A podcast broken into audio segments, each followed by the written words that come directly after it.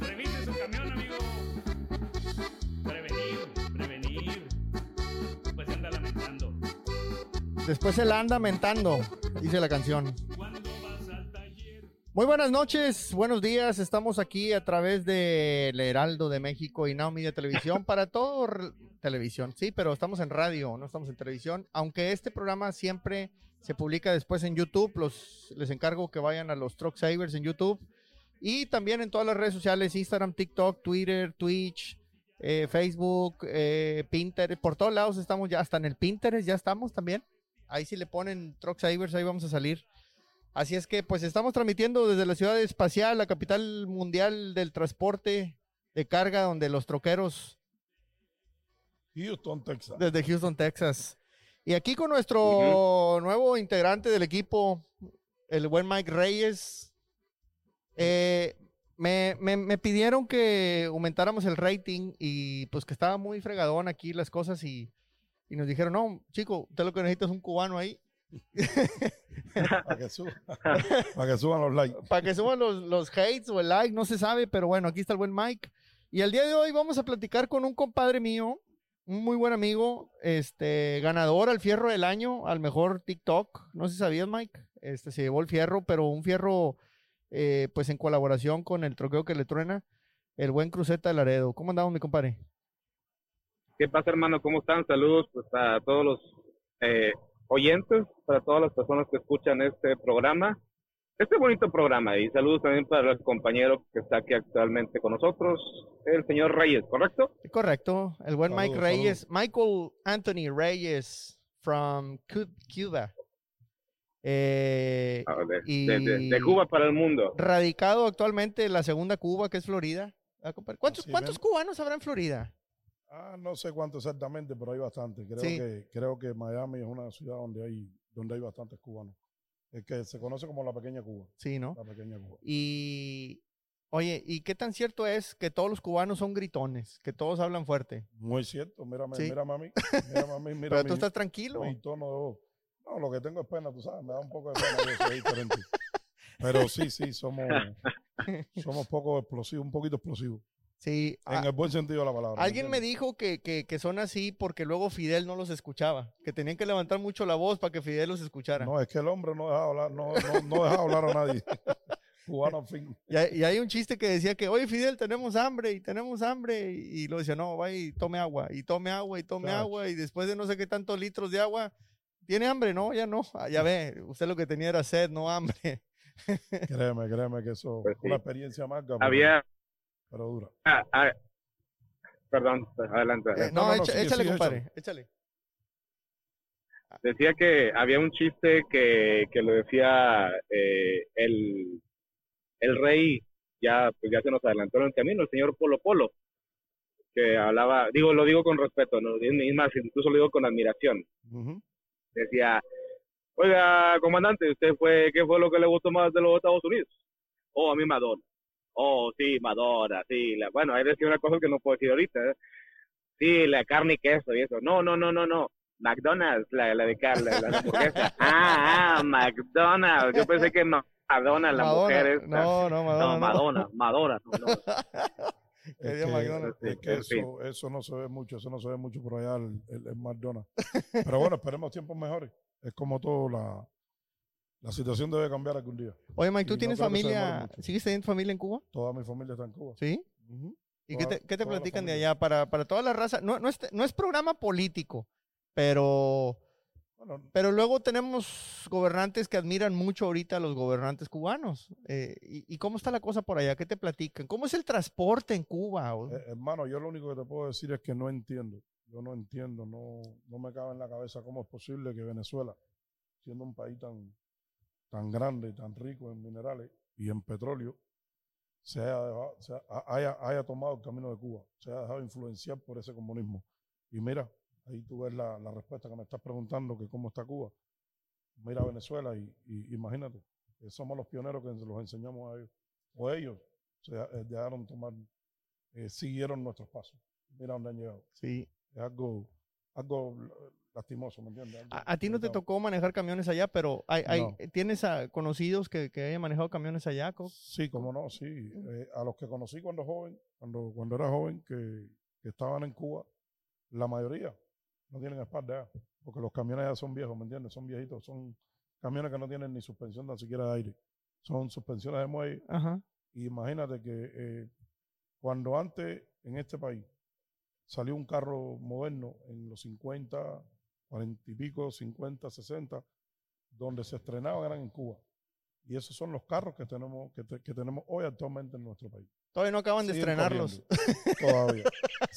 Corriendo. no entiendo cómo, cuál es la, cuál es la ciencia, cuál es la fórmula perfecta, pero siguen corriendo y con calidad. Entonces, obviamente no hay suspensión de aire, nada de que amortiguadorcitos bonitos y, y bolsitas de aire en la cabina. No, no, para Que no, todo duro de resorte el asiento y a Todo de sufrirle. matraca. ¿eh? nada. Ujú, Todo de matraca, todo, todo a sufrirle. Pues amigos troqueros, ya saben, si- sigan votando por, por esos y ahí vamos Increíble, a las sí, suspensiones increíble. mecánicas para que no se quejen. Oye, por si, por, por, si al- por si algún compadre tuyo quisiera abrir un taller allá en Cuba, pues pues el, el inventario va a ser más pequeño, digo, lo digo también en buena onda, ¿no? O sea, no se van, no van a batallar mucho porque Oye, pues nada más serían los muelles, ¿no? ¿Qué más podría hacer? sí, pues sí. No creo que batallen mucho, y más- menos ahora, hermano, que están, están tratando de tomar, retomar relaciones con, con Rusia nuevamente. Imagínate. Ah. Que el Moscú Ah. y el Lada, que es un carro antiguo, lo, lo traen de Moscú. ¿Me entiendes? De Rusia. Imagínate tú, y ahora están tratando de retomar nuevamente esas relaciones bilaterales con, con Rusia. ¿Me entiendes? Había, te digo, yo no soy un neófito del tema, no, pero lo que alcanzo, lo que al- alcancé a escuchar es que muchos de los vehículos que son modernos, que no son los típicos Cadillacs y los típicos Lincoln y todo este tipo de vehículos que Te nos fuiste, hermano. los, los autos ya sea taiwaneses, ¿Correcto? O perdón, los, los autos taigua- tai- taiwaneses, chinos o rusos, ¿no? Había, había mucha motocicleta rusa, ¿no? Correcto. Correcto. Eh, imagina- imagínate que yo tengo allá un Jaguar 350 y estamos hablando que es un vehículo casi mente de los 60.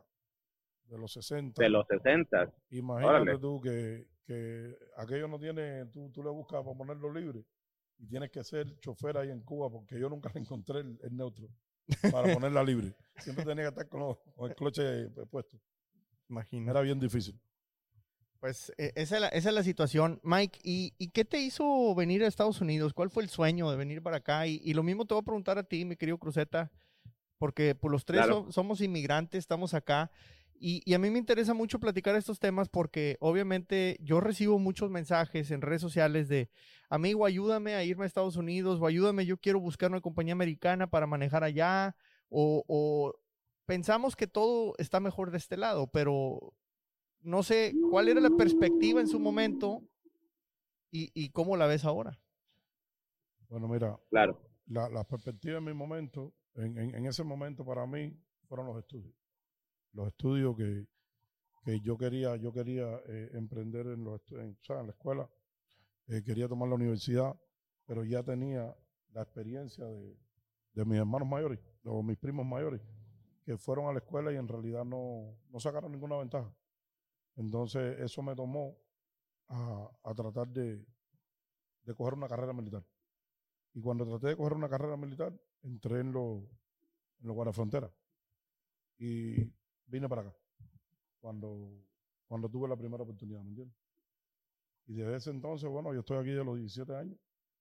Desde ese entonces tratando de hacer vida. Ahora, es muy duro para cuando uno llega acá, tú sabes, cuando uno llega migrante, solo, sin familia. Es muy duro porque uno mismo tiene que echar para adelante y tiene que luchar. Y gracias a Dios, le doy gracias a este país que me ha, me ha acogido bien y tengo una familia hermosa, gracias a Dios. Tengo cuatro hijos acá y, y es algo, algo grande, algo grande, muy grande en mi vida.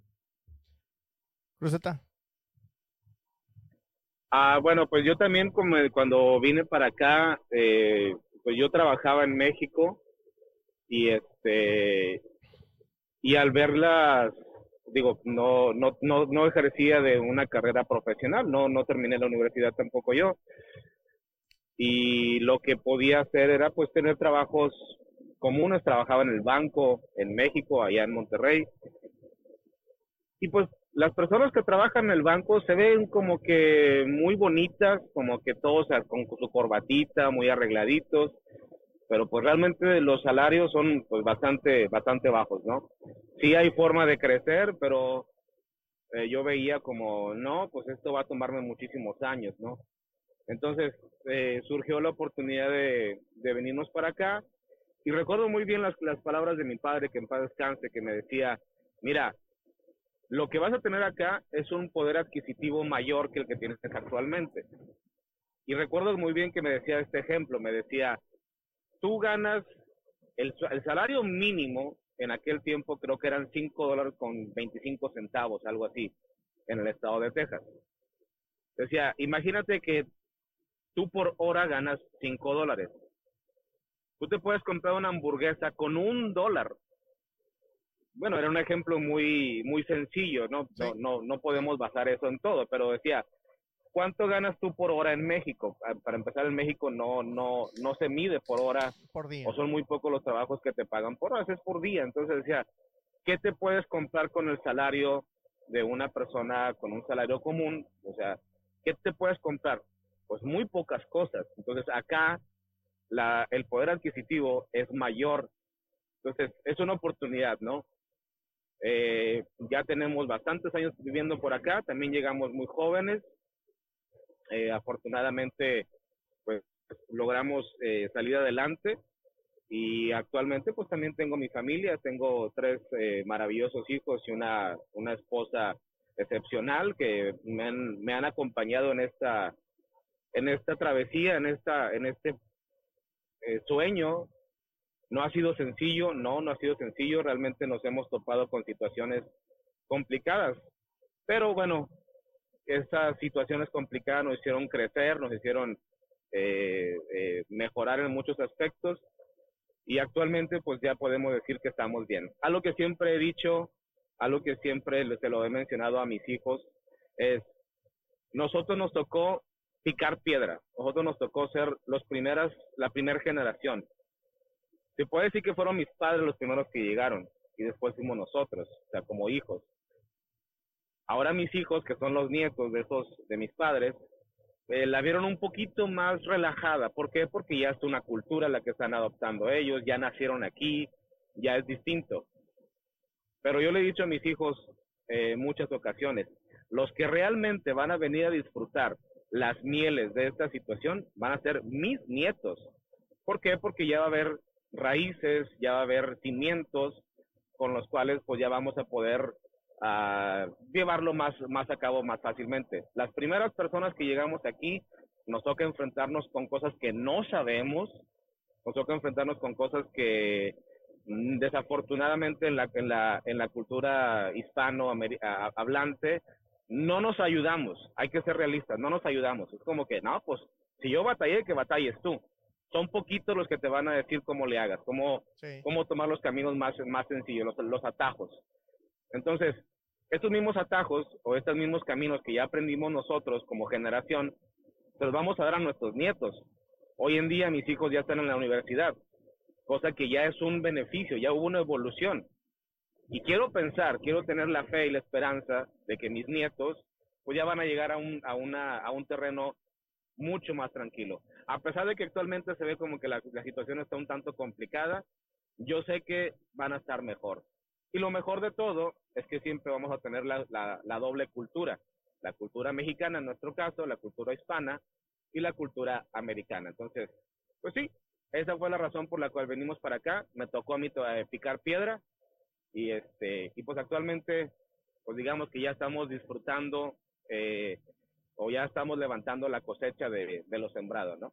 Correcto. Yo les quiero preguntar algo, Cruzeta, tú y yo hemos tenido conversaciones a veces, eh, no, no aquí obviamente el micrófono, pero sí en el teléfono, a veces hasta por horas, cuando andamos de viaje, que nos toca a nosotros, a ti, pues obviamente a diario, pero a mí no, y de repente nos hablamos y nos podemos llevar horas. Nos hemos puesto muy filosóficos en muchos temas y, y, y yo quiero enfocarme un poquito a eso el programa de hoy, porque ahorita dijeron una palabra importante, un sueño. Y yo les quiero preguntar a ustedes y a todo el que nos esté escuchando, ¿cuál es su sueño? ¿Por qué están de troqueros? O sea, como puede haber gente que diga, no, es que este era mi sueño, ya estoy viviendo mi sueño a andar arriba de un camión. Creo que también hay muchas personas que lo ven como algo temporal, como un paso a algo todavía eh, que ellos ven más arriba, ¿no? O sea, finalmente el sueño de ellos es otro, pero eh, el medio de llegar a ese sueño, eh, el vehículo, pues es el camión. Entonces, yo les quiero preguntar eso. ¿Qué, qué, sueño es el que ustedes tenían o tienen? Porque también creo que los sueños luego se van modificando, ¿no? No es que toda la vida tenemos el mismo sueño. Creo que cuando nos casamos, muchos sueños nos los cambian o, y los hijos, la esposa, etcétera. y, no, lo digo, no, lo digo por, por mal, o sea, creo que sí cambia porque, pues obviamente tus prioridades mismas cambian. Entonces empiezas a soñar con otras cosas, la realidad te va haciendo ver, o, o habrá gente que no tenga sueños. No, no, yo pienso. Claro. Sí, adelante, adelante. No, no, no, adelante, por favor, Rey. Sí, sí. No eh, tú, no yo, no tú, no yo. no, yo pienso que sí. Yo, pienso que sí, yo pienso que todos tenemos un sueño y, y venimos a este país con un sueño. Ahora, como te comenté, no sé si te, te comenté al principio que mi sueño era ser actor cuando llegué a, este, a esta tierra. ¿Por qué? Porque en, en mi país fui modelo. En mi país fui modelo poquito tiempo poquito tiempo. Que, todavía no había OnlyFans, es lo malo, si tú no, no. alcanzaste a monetizar, Mike. no, no, no, desgraciadamente. Eh, el, el, el, sueño mío era ser, era ser, era ser actor, ¿ves? Era ser actor y, y desgraciadamente llegué aquí, tal vez no me, no me encontré con las personas correctas, ¿me entiendes? En, en esa vida. Y, y todo se, se volvió un fracaso prácticamente en mi vida. Y lo del, lo del camión, lo de yo manejar un camión, si tú supieras que, que nunca, nunca pensé manejar camión, nunca. Y sin embargo, tuve un trabajo en Miami, en el aeropuerto de carga por, camión, eh, de carga por avión, que un camión era quien llevaba las paletas a los aviones. Y el muchacho me dijo, si quiere que te enseñe, yo le dije, claro. Y lo que sí te puedo asegurar es algo. La persona que se sube encima de un camión, más nunca se baja, sinceramente. Para bajarse tiene que ser que algún problema físico que se lo impida o o algo más grande como seguir creciendo en ese mismo negocio. ¿Entiendes? Que es la diferencia de nosotros. Pero de verdad que amo, amo esta profesión. Esta profesión la amo porque, ya te digo, cuando estoy fuera de mi camión lo extraño. Como mismo, como mismo extraño muchas cosas, yo extraño mi camión. Y, es algo que se llega mal. Y nada, aquí estamos. Tú ves, enamorado de esta vida. ¿Tú cómo ves, Cruzeta? ¿Tú cómo ves el tema? Ah, pues está muy interesante. A ver, pero, pero a ver, Mike, espérame, antes que se me olvide. Pero, entonces tú me puedes decir, pero no era tu sueño andar arriba del camión. No. Se te volvió una pasión, lo extrañas, lo necesitas. Pero entonces ya no tienes sueños? ¿O sí tienes un sueño? No, no, claro que sí, por supuesto. Eh, eh, el sueño mío es tratar de llevar a mis hijos, como, como dice acá el amigo, a un siguiente nivel a que tengan, a que tengan un mejor camino, ¿ves? Ya construido por nosotros.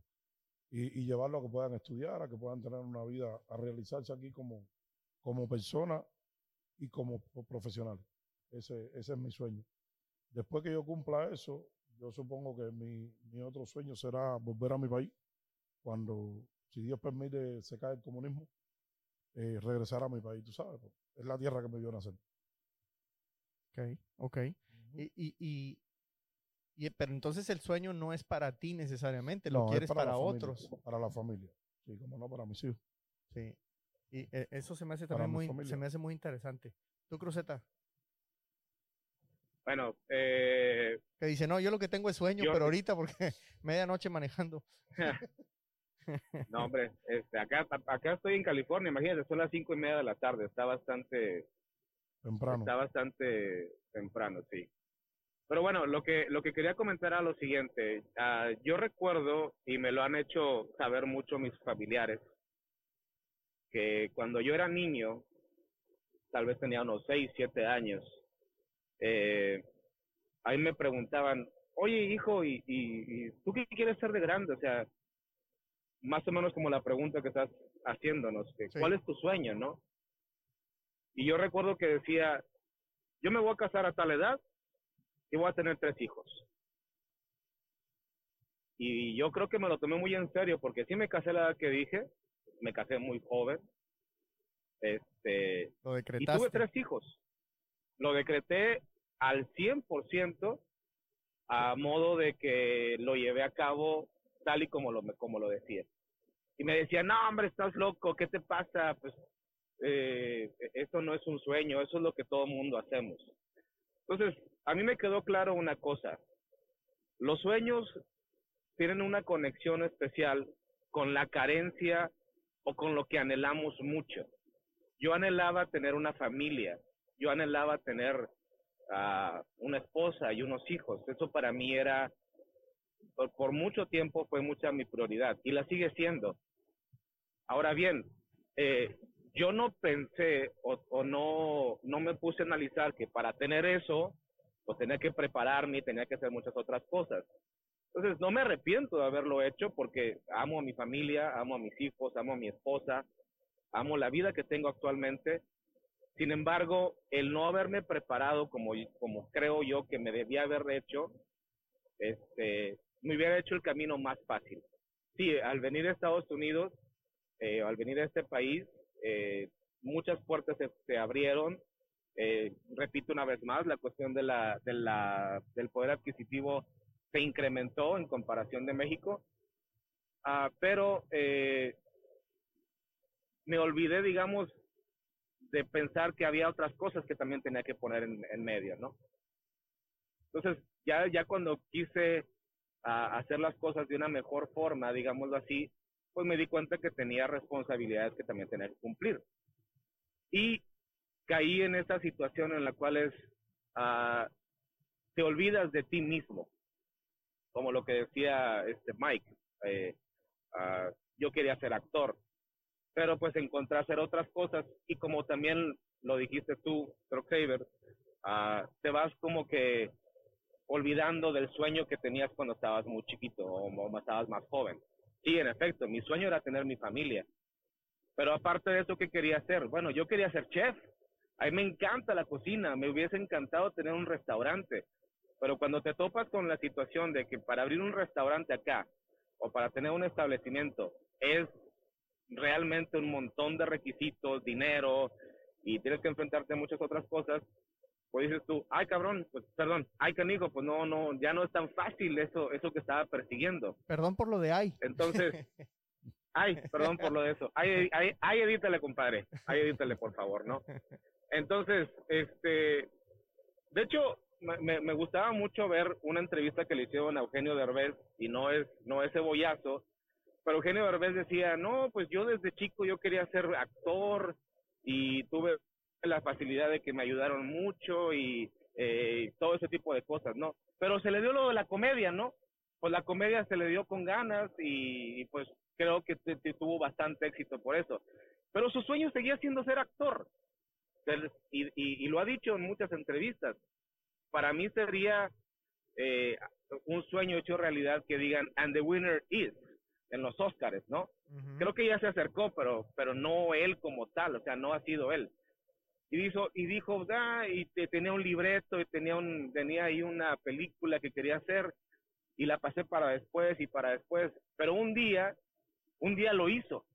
Y fue cuando hizo esta, esta famosa película exitosa, la de, eh, ay, ¿cómo se llama en español? La, la de instrucciones no incluidas, algo así, Sí, ¿cómo se sí, llama? exacto. Ajá.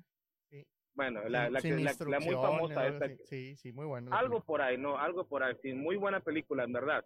Entonces, ah, llegan las responsabilidades, llegan las obligaciones de ser papá y como que el sueño se va dispersando un poco. Y aclaro, no estoy diciendo que sea malo ser padre, no estoy diciendo que sea malo tener eso, pero eh, sí se van olvidando un poquito como que los sueños personales.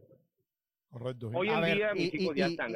Y quiero hablar de eso después de la pausa, porque ya se nos va a acabar el, el tiempo. Estamos aquí, ya me están haciendo señas que, que nos tenemos que ir a una pausa, pero quiero que nos enfoquemos en el sueño de ustedes, no en el sueño de la familia. Y, y eso que Claro. dijiste de ser chef o no ser chef, y, y si sigue siendo vigente ese sueño o no, y por qué o no luchamos por él. Así es que vamos a regresar aquí al de Truck Saver, estamos filosóficos, eh, falta la cheve, el tequila o algo porque este, estamos muy, muy pensativos el día de hoy. Regresamos. El café, el, el café con piquete. Eso, regresamos en un momento.